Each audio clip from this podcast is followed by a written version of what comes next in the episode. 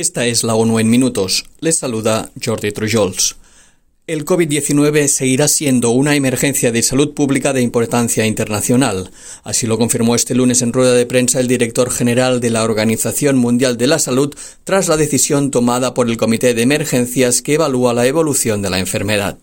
El doctor Tedros destacó que la actual situación es mucho mejor ahora que hace un año, cuando la variante Omicron estaba en un momento álgido, pero razonó que desde principios de diciembre aumentaron las muertes notificadas y que en las últimas ocho semanas fallecieron más de 170.000 personas.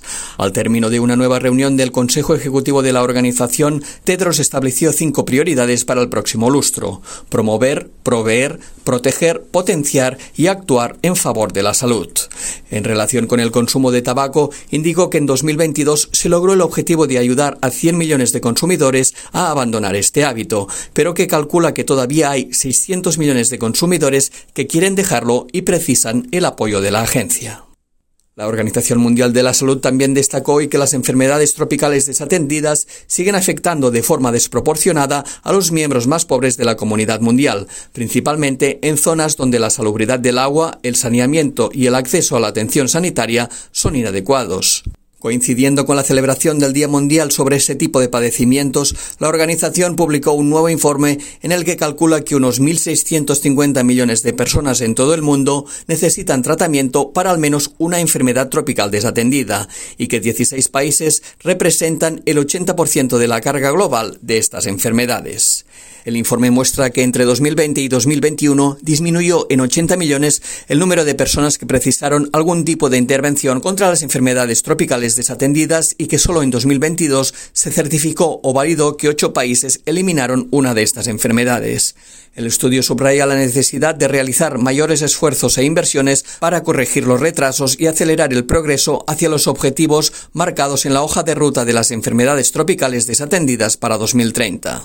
La Misión Internacional Independiente de Determinación de los Hechos sobre la República Bolivariana de Venezuela expresó hoy su profunda preocupación por las posibles implicaciones que pueda tener sobre las ONG de ese país un proyecto de ley adoptado en primera lectura por la Asamblea Nacional el pasado 24 de enero. La nueva regulación impone requisitos complementarios para el funcionamiento y creación de organizaciones no gubernamentales y otras entidades sin fin de lucro, cuyo incumplimiento queda sujeto a fuertes sanciones, incluso a su disolución de oficio. La presidenta de la misión de investigación de la ONU, Marta Baliñas, indicó que de ser sancionada, la ley sobre las ONGs puede representar un punto de no retorno en el cierre del espacio cívico y democrático en Venezuela. El análisis preliminar de la misión indica que varias disposiciones del proyecto de ley afectarían los derechos a la libertad de asociación y expresión.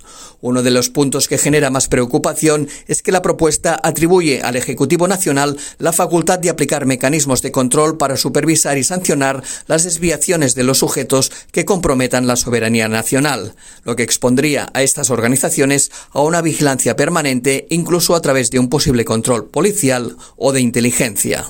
UNICEF expresó este domingo su máxima preocupación por las consecuencias que puedan tener en los niños la última escalada de violencia entre Israel y Palestina y teme un aumento del sufrimiento de los menores durante la actual situación de inestabilidad.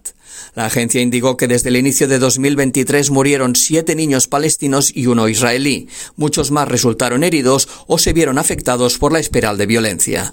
Igualmente recordó que todos los niños tienen derecho a una protección especial en virtud del derecho internacional de los derechos humanos y que se deben respetar en todo momento sus derechos, incluidos los relativos a la vida y a la protección.